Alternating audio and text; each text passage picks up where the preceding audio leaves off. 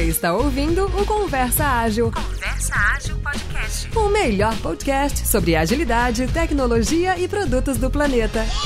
Este conteúdo é apoiado por PM3, a escola referência na educação em produtos digitais no Brasil. Aproveite o cupom Conversa 10 para estudar nos cursos mais aprofundados e atuais da área de produto.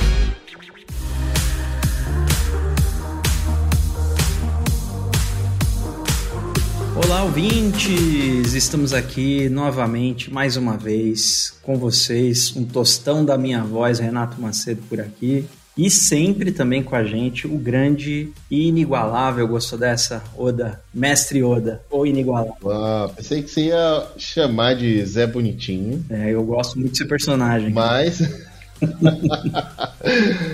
eu também. Você fala tostão da minha voz, não tem como lembrar, né? É, na hora.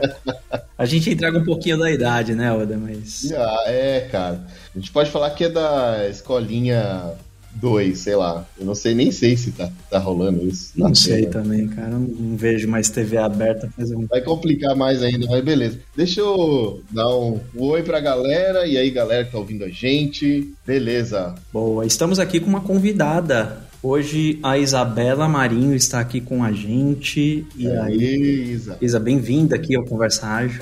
Bom dia, boa tarde, boa noite, dependendo do horário que você estiver ouvindo a gente. Um prazer estar aqui com vocês. Obrigada pelo convite, pessoal. Bom, a gente já sabe que a pessoa é podcaster quando ela já manda essa, né, Oda? Então já, já tem experiência. Manja aqui. É, E só pode estar ouvindo qualquer hora aí. Boa. é isso. E conectando, né, Isa? A gente já passa essa bola para você de como você se apresenta normalmente, Bom, né, profissionalmente, e, e- e a gente lança sempre um desafio adicional, né? No churrasco da família, como que você explica o que você faz também? né?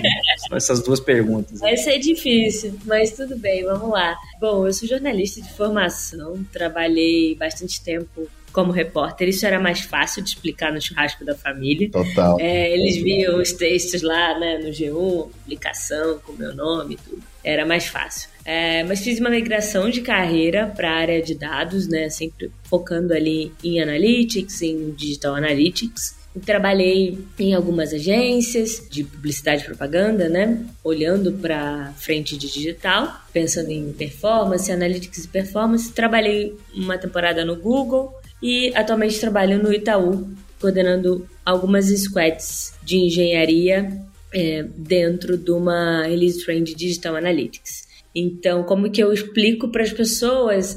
Basicamente é, gente, eu uso dados para ajudar a melhorar ah, o time de marketing a vender. Basicamente é isso. Muito legal, acho que Muito bom. a- as habilidades de jornalista te ajudaram muito a, a bolar uma explicação assim tão objetiva, né?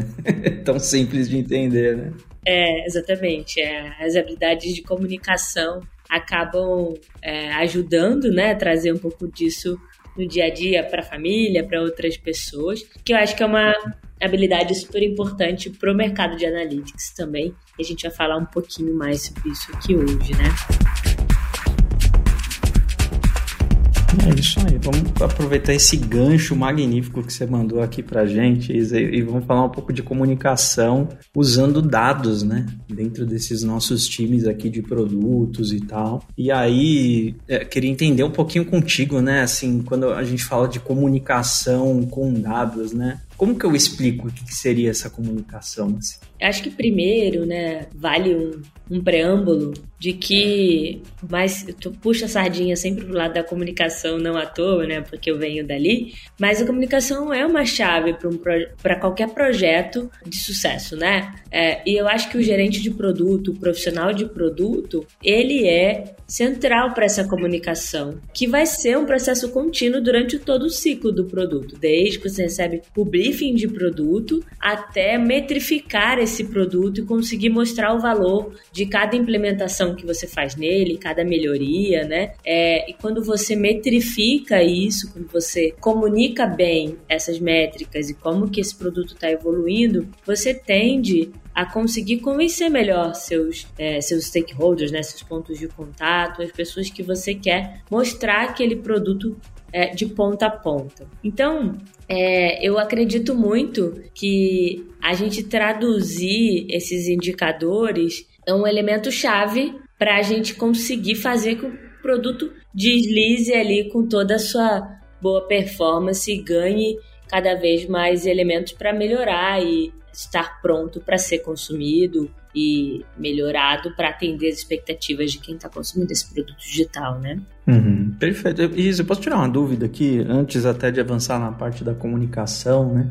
É, às vezes a gente escuta falar sobre métricas de produto e às vezes sobre métricas de negócio. Queria entender contigo, já que a gente está trabalhando um pouquinho de conceito, que eu acho super importante, né? A gente está falando da mesma coisa ou a gente está olhando para números diferentes quando a gente usa esses dois termos? Em geral, estamos usando métricas diferentes. É, se pensarmos que o produto ele pode fazer parte do negócio como um todo, você olhar para métricas de produto de uma visão é, gerencial e tática pode ser diferente do que olhar para um negócio como um todo. Se o produto é o negócio, isso pode se, se confundir em determinados aspectos. Vou dar um exemplo de dia a dia aqui que acho que ajuda a tangibilizar. Se a gente estiver falando de um aplicativo de delivery, estamos falando de aplicativo de delivery, você vai ter as métricas de negócio daquele aplicativo de delivery. Você vai entender quanto que ele gera de receita, qual que é o volume de vendas por mês que ele traz, esse volume quebrado por região, né? Receita por região. Você vai entrar em dados de negócio falando da métrica suprema de negócio, receita e seus indicadores que colaboram para a receita, ou seja, volume de vendas, né? Agora, se eu estiver falando de métricas de produto, estou falando de um produto digital que é um aplicativo. Eu posso estar olhando para outras métricas que são app install, é, quantas pessoas desinstalaram, quantas pessoas fizeram download, quantas pessoas clicaram em determinadas features desse produto, né? Cliquei aqui no e aí você vai olhar para métricas de usabilidade desse produto, né? Então, tô olhando ali para um sanduichinho onde a pessoa clica para ver o perfil dela, o método de pagamento, e você começa a tirar insights de navegação, como que esse usuário navega ali dentro, onde ele tem dificuldade, o que, que ele está tendo problema. Aqui é um ponto que a gente está falando de funcionalidades de produto. Posso falar de como, de métricas de como o meu usuário consome meu produto. Ele instala, quantos dias ele leva para desinstalar depois que instalou, é, quanto tempo que eu faço uma campanha ele leva para fazer um download. Então, eu estou falando das métricas de consumo do meu produto. E eu tenho as métricas de negócio que esse produto viabiliza que é receita, número de vendas e etc. Número de clientes que eu tenho dentro do aplicativo de delivery, né? Então, acho que é, é sempre importante, e aí eu falo bastante isso lá no, no curso né, da PM3, o quanto que é importante a gente direcionar essas comunicações para esses stakeholders, né? Então, se eu estou falando com o CEO da empresa, vou levar métricas de negócio, vou levar o impacto, né? Eu falo muito do que, o como e o impacto que são três variáveis importantes. Então, às vezes, se eu estou falando com o time de vendas, as métricas do que do produto, que é quantas pessoas, quantos clientes eu tenho dentro do meu aplicativo de delivery e quantos clientes consomem. Essas são métricas que eu falar para o time de vendas, para o time comercial, o que é super importante. Se eu for falar sobre falar com o CEO ou o cara do financeiro, se leva do financeiro, eu vou levar o impacto, né? Qual é o impacto no número de vendas, qual é o impacto de negócio. E se eu estou falando com um produto, eu estou falando como. O como a gente faz aqui para mexer essa feature, mexer essa funcionalidade, para ela iterar o processo, para ele ficar melhor, e conseguir deixar esse produto cada vez mais redondo para esse cliente, consumidor interno, seja a pessoa que põe isso dentro do aplicativo de delivery, que vende dentro de uma loja no aplicativo de delivery, seja o consumidor final que está consumindo através do seu produto digital, né? Isso eu super entendi, assim, ficou muito mais claro essa questão das métricas em si, né? Que a gente pode medir muita coisa. Você fez uma pergunta, não, você fez uma pergunta muito boa, porque é uma dúvida minha também que se às vezes confunde, né, negócio com produto. Eu sei que tem vários negócios que dependem de um produto só, né? Um app, acho que é um aplicativo, dependendo de qual é, o produto é o negócio, né? Não existe um produto. Aí é um para um, né? Aí, aí que gera uma confusão, né? Nesse... É, exatamente. Aí você tem que. Agora, nossa, ficou muito claro, Isa. Obrigado, que é uma, uma, uma dúvida minha escondida aqui, né? Você precisa, às vezes, mudar o prisma de como você está olhando aquilo, né? De, às vezes, dependendo do ângulo que você vê, entra no negócio e aí quando você volta, é, olha para o produto, né? E aí fica mais fácil de entender quando um negócio tem mais de um produto, né? Sei lá, Facebook, por exemplo, tem WhatsApp, Facebook, Instagram, né? Cada, cada imagino que seja um produto e ainda dentro desses tem ainda subdivisões aí, né? Específicas aí para B2B, tal, gigantesco o negócio, né? E aí eu acho que muito se fala, né, das principais métricas, eu acho que você tem um conjunto de principais métricas que norteiam, mas outras métricas vão variar de acordo com a necessidade do negócio. Eu estou medindo um produto interno de modernização. Você vai falando de tempo de modernização. A gente tem uma métrica interna aqui no banco que a gente olha para isso. É uma métrica muito particular, porque fala de quanto tempo a gente leva para modernizar produtos. Então a gente faz um acompanhamento de quanto tempo que a gente sai do modelo antigo para o modelo novo e faz uma metrificação ali. É uma necessidade nossa para acompanhar a evolução de modernização de produto. E é uma métrica que me parece muito estratégica até, né, Isa? Porque dá para entender se você está compatível com o mercado ou não, né? Exato. Você está na velocidade de modernização do mercado ou não. Exato. E você consegue entender também é, dentro de todas as frentes. Imagina, né? O banco é enorme, tem várias frentes. Você consegue entender como que você está próximo das outras áreas, se você está muito distante, qual que é a média do banco, qual que é a média de cada ambiente, onde você precisa botar mais esforço para modernizar, onde você precisa pôr menos esforço, né? No fim, a gente não pode nunca esquecer que tudo isso serve para as pessoas tomarem decisão. Tudo que a gente constrói do ponto de vista de métrica, do ponto de vista de dar dados como insumo é, para tomadores de decisão definirem. Então, vou por aqui, vou por ali, põe mais esforço aqui, põe men menos energia aqui, para que em casos, né, que você precisa tomar decisões rápidas, você tenha ali aquilo de bate pronto ou às vezes não é tão rápido assim, mas que você tome decisões a tempo de mudar a rota, mudar o curso do que você precisa. Muito legal.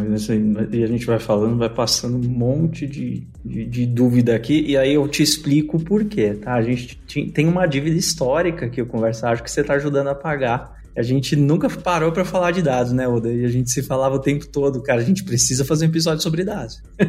é verdade. E aí, e aí, no nosso dia a dia também a gente usa bastante e a gente não, não tinha ainda tocado esse assunto aqui, né? Muito legal. Uma curiosidade, assim, que te foi fácil para você entrar nesse, né, dado que você teve aí, vamos considerar uma mudança aí de migração de carreira, né?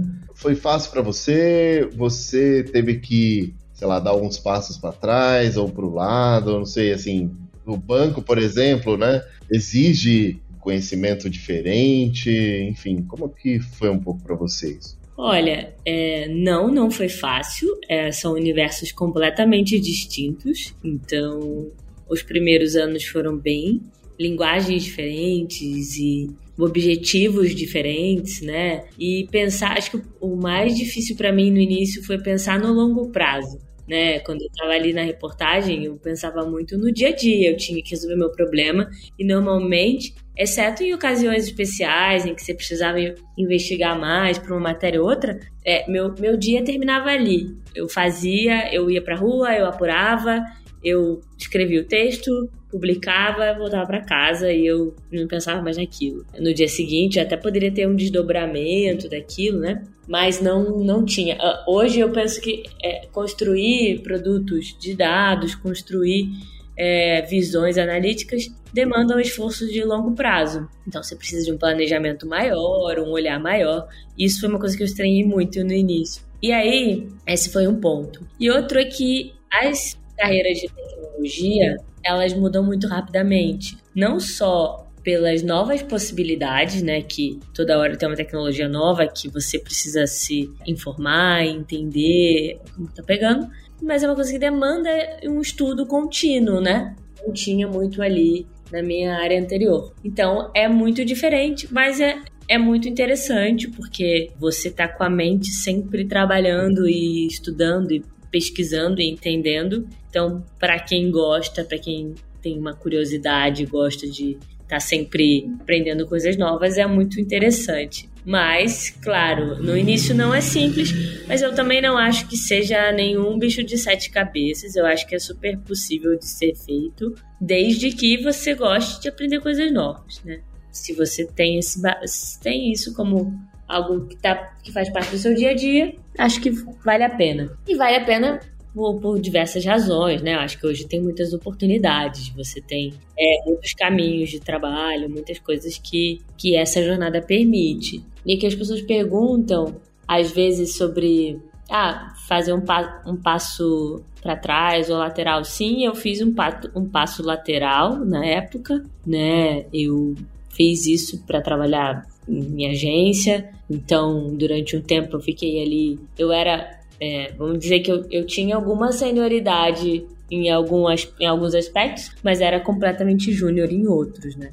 Então, você traz, você traz uma bagagem, não é que você joga tudo fora, né? Você, né, a partir de hoje, trabalho tecnologia, tudo que eu trabalhei quando era jornalista não vale de nada. Não, não é assim. É, você aproveita coisas, mas outras você está aprendendo como um iniciante. Então, você tem que balizar isso e, entender. Muito interessante.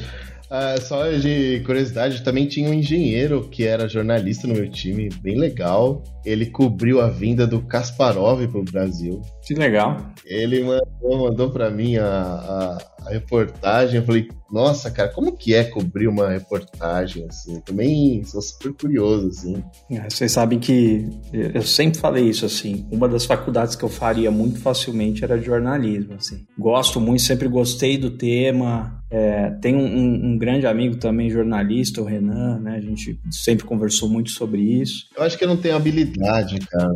Infelizmente, o mercado, ele. É, o, o jornalismo, ele recebeu uns baques aí, né? Ah, sim. É, sim. uma área que ficou, foi se fechando, se fechando, né?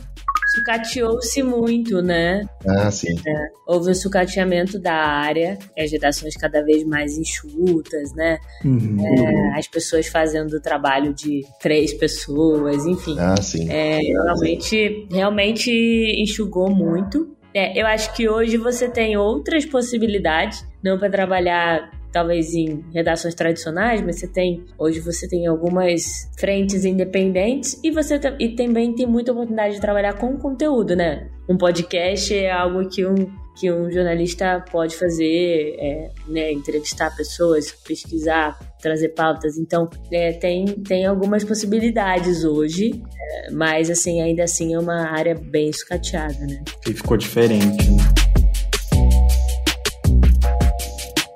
Voltando um pouquinho aqui para os dados, né? Eu vou trazer algumas alguns problemas quase que pessoais aqui, tá, gente? Então vamos lá.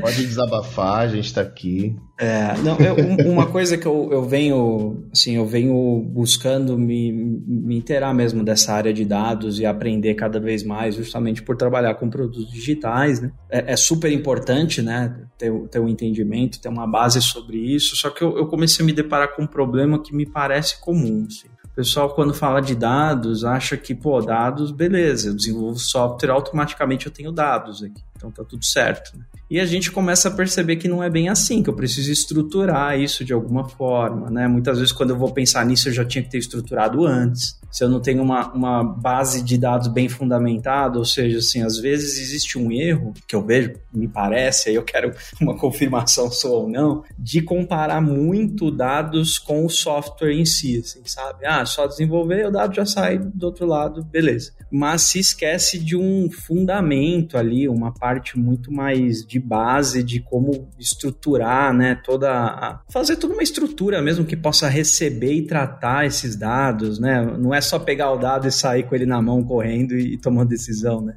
É, eu acho que essa é, é a primeira frustração das pessoas que ouvem falar sobre dados e depois vêm trabalhar com dados. A gente tem 70% de tempo gasto em tratamento e os 30% são a, a parte da diversão, de você plotar e realmente tirar coisas é, para resolver problemas efetivamente.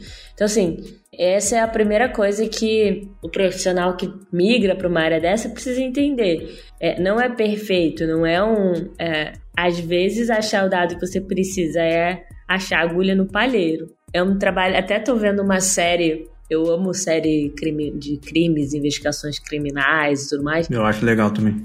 Uma série dos caras que conta os bastidores dos, dos investigadores com crimes muito difíceis de terem de ser solucionados. Alguns levaram 30, 40 anos para ser solucionados. Qual que é o nome dessa série, Pelo amor de Deus, que eu tenho que achar. Catching Criminals é o nome da série, tá no Netflix. Muito bom, obrigado. E aí eles eles ficam mostra os bastidores e mostra os investigadores ali buscando, fazendo todo tentando fazer o match da prova do DNA do, do suspeito com da vítima em ossadas que estão mais de 20 anos desaparecidas e tudo mais. E assim, fazendo uma analogia bem é, chula, assim, mas uhum. eventualmente você vai precisar passar por coisas assim, de ter que investigar, de procurar e entender aquele campo que está vazio, aquela informação que não está ali, aquela base que não está tratada. Então, assim, tem um, tem um buzz, uma, uma coisa charmosa hoje dos dados, mas assim, quando você vai olhar na realidade, não é tão simples assim e é bom que as pessoas saibam disso. Mas precisa de um, fundamento, de um alicerce, construir a longo prazo, e aí você pode ter, com uma base mais refinada, você consegue criar modelos, aí você vai para uma parte de ciência de dados e tudo mais. É, eu vejo que hoje tem.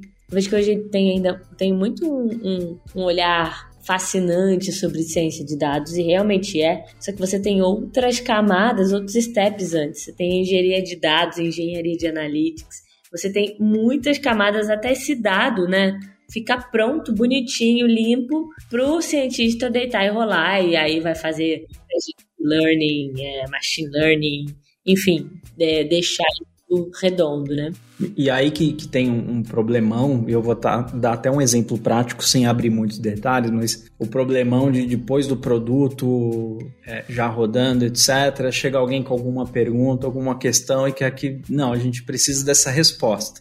E aí muitas vezes a gente vai mergulhar e ver que a estrutura que foi montada ou a forma com que foi pensada não, não coleta aquele tipo de informação e não tem nem como ter. Abrindo um parênteses, eu acho que casa muito com a questão de comunicação que a gente está falando aqui. Show. Porque significa que no briefing, quando a gente precisou entender o que que a ponta final precisava, a gente não coletou os requisitos da melhor maneira. Ou seja, dados eu preciso falar sobre dados, eu acho que é, é esse o grande ponto, né? É. A gente precisa falar sobre dados lá no começo, quando pensar assim, ó, estou pensando num produto. Você tem que pensar nos dados nesse momento, né? Pois é, é a gente precisa pensar nos dados em, to, em todas as etapas, desde o briefing, desde o momento zero. O problema é que como a gente não tem é, uma cultura fomentada, uma cultura robusta, uhum a gente ainda tem uma visão, em, né, claro, não em todos os lugares, mas em alguns ambientes a gente ainda tem uma cultura de que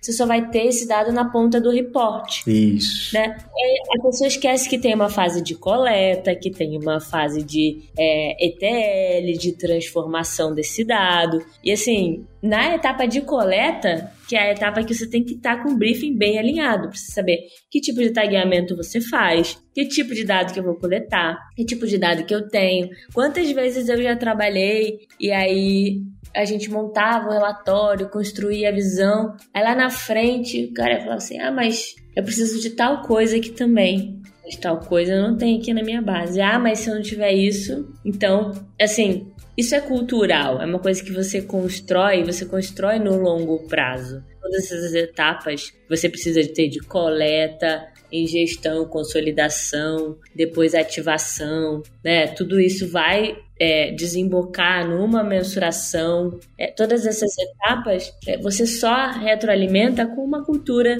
é, bem estabelecida, bem definida. E essas práticas de é, organizar as conversas, as é, o briefing, né, o, o, análise de requisitos, né, seja o nome que a gente queira dar para isso, mas basicamente é sentar com a pessoa e, e é, é, tem aquela máxima, né, que você tortura os dados, você tem que dar os dados para te falar, não, você tem que torturar as pessoas. É verdade.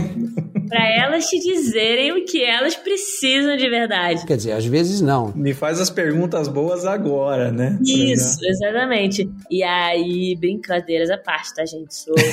Fica o disclaimer, né? Que não é porque Isabela gosta de séries de crime que ela tá sendo real. É, exatamente. É, deixar aqui claro, né? Porque os ânimos hoje em dia são tão acirrados, você fala uma coisa assim brincando, as pessoas levam a sério. Mas é, quando eu brinco de torturar as pessoas, eu tô falando a gente precisa extrair delas uhum, uhum. É, o que elas desejam com aquilo, para que você faça a sua coleta da maneira correta Aí você faz seu ETL da forma correta, você ativa essa informação ou você passa para outro time ativar e mensura da maneira correta. Né? É, e todas essas etapas passam por etapas de mini torturas que as pessoas saibam dizer. Então, tem que montar uma salinha, né? Uma é, salinha de dados, aí o pessoal entra lá, pronto. Ó, deixa eu ver se eu, se eu entendi certo, assim, resumindo o que tá na minha cabeça, é se não tiver preocupação com isso no começo, quando precisar, vai estar tá uma bagunça imensa. Vai ser uma dor de cabeça. E fala assim, ó, procura o que você quer no meio dessa bagunça aí. É como se você entrasse numa casa que tá tudo fora do isso. lugar e você fala assim, ó. É, é, procurar uma agulha no palheiro, mas pode ser que não tenha agulha lá, tá? É, preciso de um cotonete agora, tá? Preciso Porque um ninguém falou que tinha que ter uma agulha. Não tem agulha. procura aí que tá por aí. Eu sei que Exato, uma hora você vai achar. Ou não, tá? Porque a possibilidade de não achar nada. Oda, posso contar o, o, exemplo prático que eu falei pra vocês que eu ia contar, um caos de dados que para mim foi emblemático? Boa. Não vou poder abrir muito detalhe, mas era, era o seguinte: era uma plataforma que já estava rodando há muito tempo, tinham muitos usuários que usavam aquela plataforma, e a galera pensou no seguinte: de acordo com o tempo que a pessoa passava online naquela plataforma, ela ia receber uma bonificação. Só que isso foi pensado muito tempo depois dessa plataforma já funcionando. E aí que a gente foi entender, depois de apanhar demais, que o Google Analytics, por exemplo, tem 10% de perda dessas informações. Assim. Não é 100% de informação. Como é que eu bonifico alguém se eu vou perder 10% de informação? Começa por aí. É, pode crer, cara. Eu lembro disso. E, e outra, que a gente começa a falar de regras de negócio, né? Fala, beleza, pessoa online, mas então ela loga, fica eternamente, ela ganha bastante bonificações aqui. Não era em dinheiro exatamente, tá?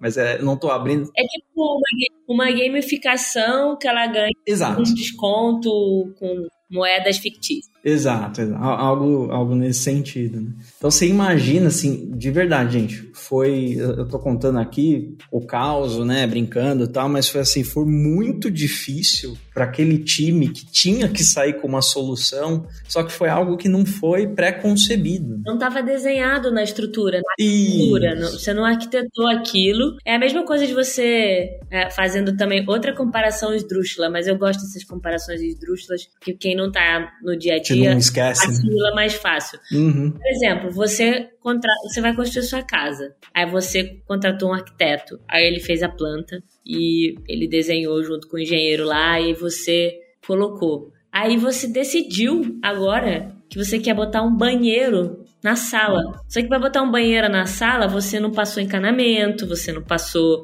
cano para poder botar na descarga, na pia, porque quando você pensou na arquitetura da sala, você não ia ter uma pia, você só ia ter parede. Então agora você tem que botar cano, aí você tem que quebrar a parede, botar o cano lá e fazer, não tô fazendo uma comparação esdrúxula aqui, sim, sim. nem manjo mas assim, é a mesma coisa. Você tem que fazer caber aquilo que você não pensou na sua arquitetura e enfiar um banheiro na sala.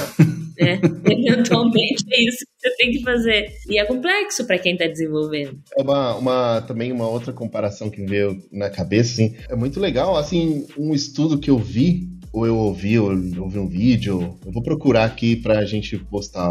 Foi um estudo assim, ó, o quanto uma comunidade economizou por conta da cultura da, da comunidade. Ou seja, uma comunidade que não joga lixo no chão, vai economizar com a limpeza. Uhum. Uh, né? E, e, assim vai, sabe? Você Uma comunidade que, que tem uma rotina é, economiza na é, energia, né? É, tem, sempre tem um, um mais ou menos uma rotina. Acho que é mais ou menos isso, né? Tipo, a gente está falando de coisas assim que precisam se colaborar para depois ter um fruto, né? Depois ter um resultado mais fácil, melhor, né? Com mais qualidade, né? Planejamento. Tá,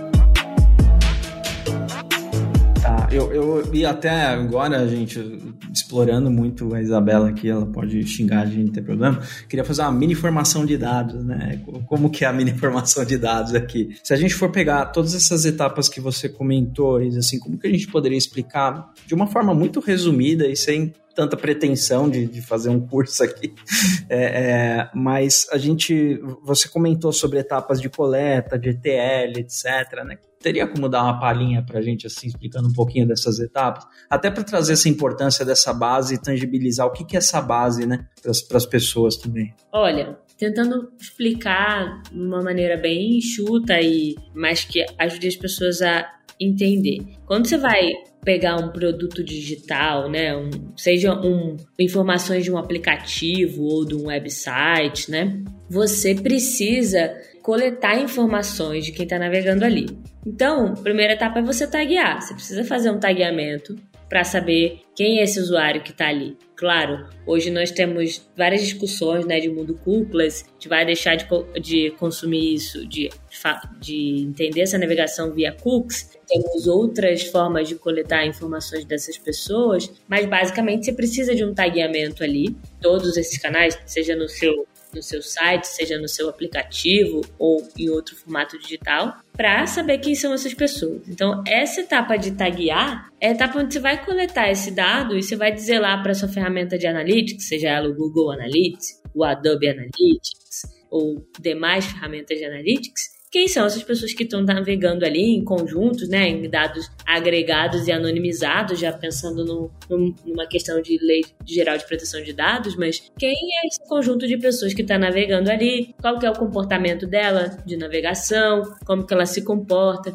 Então, nesse momento, eu já escolho o que, que eu vou medir, né? Se é o clique no botão tal, se Exato. vai Você rolar a página né? Ah, legal. E o um mapa de tag ali e penso, o que, que eu vou medir no futuro ali? Vou medir, então, a navegação dentro do meu aplicativo, a navegação no meu site, a navegação dentro do meu produto especificamente, né? Se eu estou pensando no aplicativo, como que as pessoas fazem ali. Você mapeia essas jornadas e você mapeia... Mapeia escolhe uma ferramenta para usar a tag lá da ferramenta, um script. Isso. E, e conseguir essa conexão e fazer a leitura desses dados e fazer a leitura desses dados. Esse é um momento um, ali. Dependendo da escala que você for fazer, se você for consumir isso direto ali no Google Analytics para fim de tomadas de decisão rápidas, né, ou no Adobe Analytics, você consegue construir dashboards ali, é, consegue plugar dado. Hoje as tecnologias já são até mais avançadas. Você pode até plugar, por exemplo, informação de receita ali,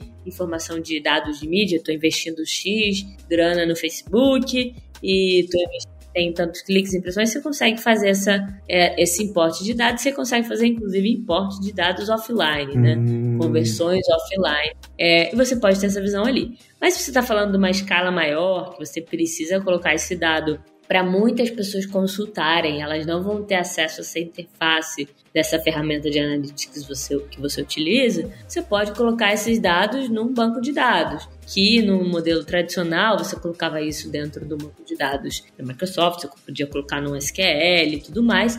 Hoje em dia a tendência é a gente colocar isso dentro de uma nuvem, seja ela qual for, seja da Microsoft, seja da Amazon, do Google, você, tenta, você tende a colocar isso dentro de uma nuvem para que você consiga disponibilizar essas bases de dados para outras frentes dentro da sua empresa conseguirem consumir aquilo e fazer suas próprias visualizações. E aí vai fazer ali a camada de ETL, que ela vai pegar os filtros que ela vai precisar desse dado, vai transformar o que ela precisar. Você pode disponibilizar esse dado bruto para cada um fazer seu ETL, ou você pode disponibilizar esse dado já transformado para que seja só consumido, né? Tudo depende das necessidades e das estruturas, do tamanho da empresa, é, quantas pessoas consomem isso e tudo mais. A, a, transformação, Isa, por exemplo, ah, eu preciso saber, vou dar um exemplo bem bobo aqui, você me corrige à vontade, mas, por exemplo, ah, preciso de uma soma de tal, tais coisas aqui. Então, essa transformação eu já somo isso e já trago o resultado pronto para a pessoa, por exemplo. Pode agregar um campo, você pode somar um campo, você Legal. pode fazer uma conta, você pode transformar no sentido de limpar, é, né, fazer o que precisa ser de tratamento de limpeza daqueles valores que são é, os adequados. Essa etapa de transformação é deixar o dado, é como se você estivesse modulando esse dado para você consumir da melhor forma. Que é aquilo que a gente estava falando ali atrás. Essa coisa idílica de que chegaremos, dados, eles vão vir lindos para mim, eu vou simplesmente plotar e tomar decisões. Isso não é verdade. Então, a etapa de transformação é deixar o dado é, da maneira que você gostaria de consumi-lo, alinhado com suas necessidades de, de visualização.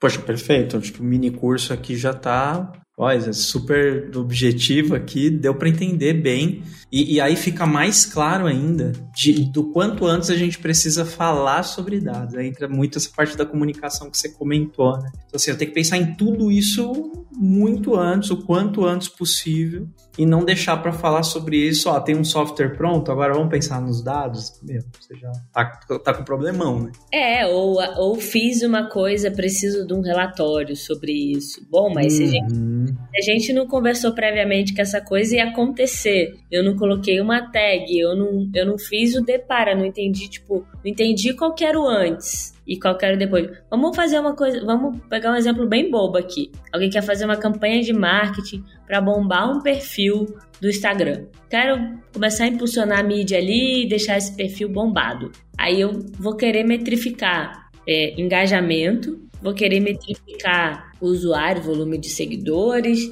métricas simples, né? Como que eu faço isso se eu não sei como que isso era antes? Se eu só rodar a campanha e depois quero ver se o negócio deu certo, não sei como era antes, não sei como é que engajava antes, como que eu vou entender? Então, é um uhum. exemplo simples e que vai é, ficando mais robusto, quanto mais robusta for sua, a sua operação. Ah, preciso colocar, plugar isso aqui na minha arquitetura é viável na minha arquitetura hoje? Preciso entender. É um banheiro na sala ou é um, um lugar que, tipo, eu vou já aproveitar o encanamento que está numa outra parede e vou plugar um outro banheiro ali do lado para aproveitar essa estrutura de cano. Perfeito. E, e, quando a gente fala de escala, a coisa é muito. O buraco é muito, mas muito mais embaixo, né? Porque muito. muitas vezes a aplicação pode nem aguentar aquilo, né? O banco de dados colhido na época. Isso, pode não aguentar, ah, pode não aguentar. Às vezes você vai dar um select numa base que vai travar, não vai dar certo, tá muito grande como que a gente faz para minimizar isso, como que a gente faz para resolver esse problema. E assim, uma coisa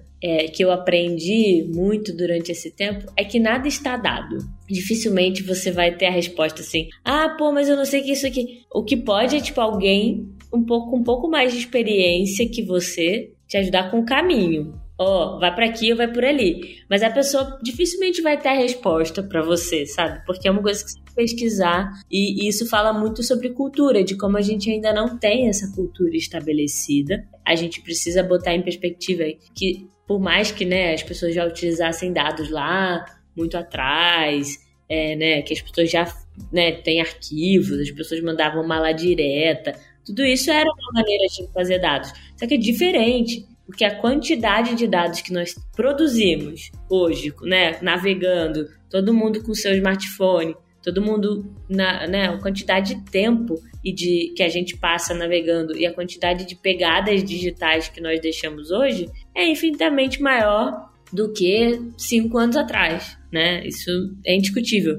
Então, o tempo de, de processamento disso, a forma de processar e como dar vazão para isso, né, usar da melhor jeito, também é um desafio, né? E isso a gente não tem cultura precedente. A gente tende a aprender daqui para frente, né? Porque antes não tinha isso pronto. Isso é, é uma, uma questão assim, né? A gente faz as perguntas e já espera uma resposta na hora, né? E, e na verdade eu faço uma pergunta e aí você tem que ir lá para a área ali de dados, analisar a pergunta, uhum. entender todo um storytelling em cima de uma provável resposta e como eu poderia chegar nela, né? Para depois conceber alguma coisa razoável ali, né? É, e, e, debugar, às vezes é um problema que você tem que debugar, você tem que parar e investigar. Por que, que esse dado não está aparecendo? Por que, que ele não está funcionando? Por que, que isso aqui não está não tá do jeito que a gente queria? Se eu investigar por aqui, será que eu acho essa informação? É, ou, putz, não, não vou achar porque ninguém coletou, ninguém pensou na estrutura lá atrás. Vamos ter que fazer daqui para diante. Histórico disso aqui eu não vou ter, vou ter do dia hoje daqui para frente, para trás não. Eu acho por a gente ter né, é muito, são muito poucos anos de conhecimento em relação a isso. No início gera muita insegurança, porque você fala, pô, como que eu vou dizer que eu não tenho isso? Como que eu vou dizer que eu não tenho essa informação? Quem que vai entrar na sala do diretor e explicar que a gente nunca coletou essa informação? Exato, exatamente. Então, assim, são novas práticas e todo mundo tem que ter muito, muita inteligência emocional para lidar com todas essas, essas novas necessidades, né? Vamos dizer assim. Isa, até para a gente não, não estourar muito, eu queria fazer uma última pergunta. Eu já vi muitos lugares, muitas pessoas de produto recomendando para tomar um certo cuidado do quão fica dependente de dados para tomar uma decisão, né? Que às vezes essa pessoa pode até congelar ali, o mercado decide, vai embora e ainda essa pessoa está tentando achar um dado para tomar a decisão. Então nem sempre é tão factível esperar o dado, né? Eu queria a sua sua visão sobre isso, já que você é uma pessoa de dados, você concorda com isso ou não? Assim, a gente sempre tem que ir para o dado 100%. Não, eu concordo completamente com isso. Eu acho que é, o negócio ele, ele é que dá o pulso, né? Uhum. O dado ele é uma ferramenta para você tomar decisão. Se você não tem aquilo, você precisa achar outras formas. Ou você é, tem um colega, o Dani Paredes, que ele tem uma startup que ele ele fala, né? É, ele é meu, meu colega, a gente troca ideia de vez em quando. E ele fala: Cara, eu não tenho um sistema, um ecossistema robusto aqui com banco de dados e com um monte de coisa. Eu tenho uma série de coisas aqui que eu avalio o meu produto da minha startup, que é né? E eu vou avaliando. Eu tenho todas as informações que eu preciso? Não. Eu tenho algumas? Tenho. Então eu sigo com o que eu tenho e vou tomando decisões e a gente vai criando e vai melhorando os processos. Porque é isso, ele precisa fazer a startup dele se mover. Ele tem funcionários, ele tem conta para pagar, ele tem o produto para girar e ele precisa tomar decisões com o que ele tem. Com o que ele tem, ele segue e vai adiante. Então, eu, eu não sou partidária de que tudo a gente precisa ir para os dados. Eu acho que o que nós precisamos fazer, na minha, na minha visão, é construir cultura de dados. Porque com certeza, se você não tem hoje, você pode tomar a decisão com base com que, das informações que você tem. Mas se você construir hoje para ter essa informação dali a dois anos, com certeza dali a dois anos você vai tomar essa decisão muito bem embasado, né? Muito melhor embasado que você tomou hoje. Então acho que é muito pensar no longo prazo, em construir, né? Isso é incremental, né? Se não vou trabalhar no, no, no, cascatão, eu fico um tempão para ter os meus primeiros dados. Uhum. Meu, vai aos poucos, você vai incrementando e vai chegando lá, né? Exato, gente. Não existe um processo perfeito e você vai precisar melhorar esse processo continuamente. Hoje eu tenho essas duas métricas. Amanhã eu entendi que eu preciso de outras duas para avaliar uma nova feature que eu coloquei aqui. Beleza, então criei a partir de agora não tem dado histórico sobre isso, a partir de hoje a gente vai mensurar isso também. Você vai melhorando o processo. A gente não pode querer uma perfeição e um, é, um processo burocrático e sistemático no sentido de precisa ser assim é, e assim será, né? Escrito em pedra, como as pessoas dizem, porque a transformação ela está acontecendo o tempo todo. Então, se a gente se, se apegar a essas coisas, a gente não, não vai para frente, né? E, e, todo mundo tem os negócios para virar, as contas para pagar, os, as pessoas, sim, sim. funcionários para manter, né? É, a gente isso tem que ser uma coisa para ajudar a tomar melhores decisões, não ser a única fonte da verdade, né? Perfeito. Isa, poxa, queria agradecer muito, de verdade. É, eu aprendi de papo aqui, demais mesmo. Não, demais mesmo. Também gostei da sua história, do que você contou, e você encoraja outras pessoas também a fazer o mesmo. E a gente está indo para o fim, então, Isa, a gente sempre tem um espacinho aqui para você indicar, ou se você quiser dar um recado adicional, a gente chama de Momento Jabá. Então você pode vender também. Tô vendendo na casa de praia, brincadeira. É, é brincadeira, gente. Mas eu, eu tenho né, o meu podcast também, Data e Analytics Forum, meu canal no YouTube, que a gente, na verdade, traz pessoas lá para falar de transição de carreira e para falar de cases do mercado, coisas que então, as pessoas estão fazendo, estão dando certo, ou tentou, não deu certo, mas está melhorando o processo. Uhum. Trocar ideias mesmo sobre esse mercado, né, fomentar a cultura né, de dados, cultura analítica. Eu acho que uma cultura nova, ela só se estabelece quando a gente se integra e troca ideias. Então, podem se conectar comigo também no LinkedIn, fiquem à vontade. É, fico super à disposição para trocar uma ideia também. Tomar um café virtual com alguém. Boa! Que queira. Beleza, então, gente, é isso. Valeu, Renato. Valeu, Isa. E até o próximo episódio. Valeu, até mais. Obrigadão, Isa. Valeu.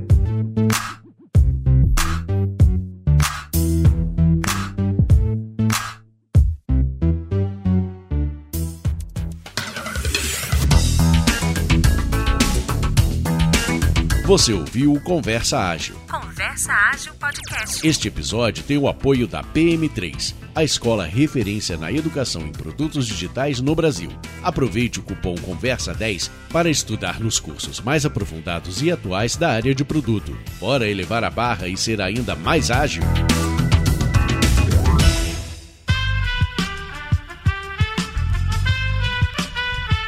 Esse podcast foi editado por Aerolitos Edição Inteligente.